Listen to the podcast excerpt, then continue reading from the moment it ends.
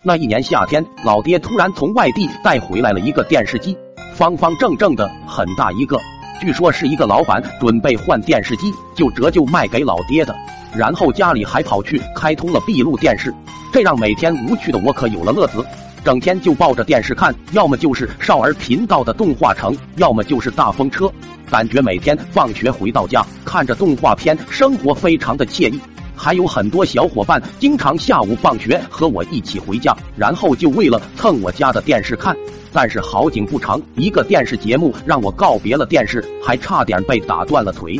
记得那一天周末中午闲着没事干，趁着老爹睡午觉的功夫，我偷偷把电视打开看电视。为了不被老爹察觉到，就把声音调得非常低，低到必须靠很近才能听到的那种状态。可是翻来覆去，把所有的频道几乎都看了个遍，还是没有找到什么好看的电视。正当我准备关掉电视睡觉时，突然看到一个生活频道正在播放《猫和老鼠》，瞬间来了精神，看了一集就完了。然后电视屏幕上写着“点播电视节目，请拨打下方电话号码”。然后过了两分钟，有人拨打了电话，又点播了一集《蜡笔小新》。就这样一直重复着看了好多的电视节目。突然有一阵等了好久好久都没有人点播了，感觉就像电视台的电话出了问题一样，异常的冷清。这可咋办？没电视看无聊死了。于是我想到了老爹的手机，与其在这里苦等着别人点播，倒不如自己点播来看。想看什么看什么，一切由自己主宰，岂不更好？但是我完全忽略了电视屏幕下面的一行小字：点播费用三块钱每分钟。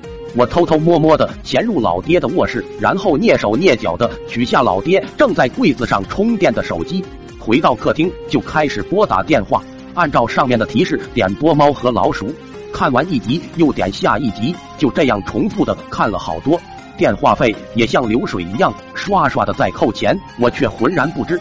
正当我准备再点一集电视看的时候，电话那头却响起了一个声音。对不起，您的手机已欠费，请您续交话费，谢谢。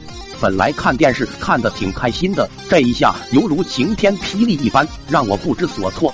于是我又偷偷摸摸的准备把手机放回去，就当做什么事都没发生一样。可是我想的太美好了，刚走进老爹卧室门口，就被刚醒的老爹发现了。他看见我拿着他的手机，大声的问我：“你拿手机干什么？”我害怕的后背发凉，故意撒谎说。好久没有看见爷爷了，我给他打了个电话。爸爸听到这，脸上露出了一丝微笑。但是接过电话，看到手机短信的时候，又发生了一百八十度的转变。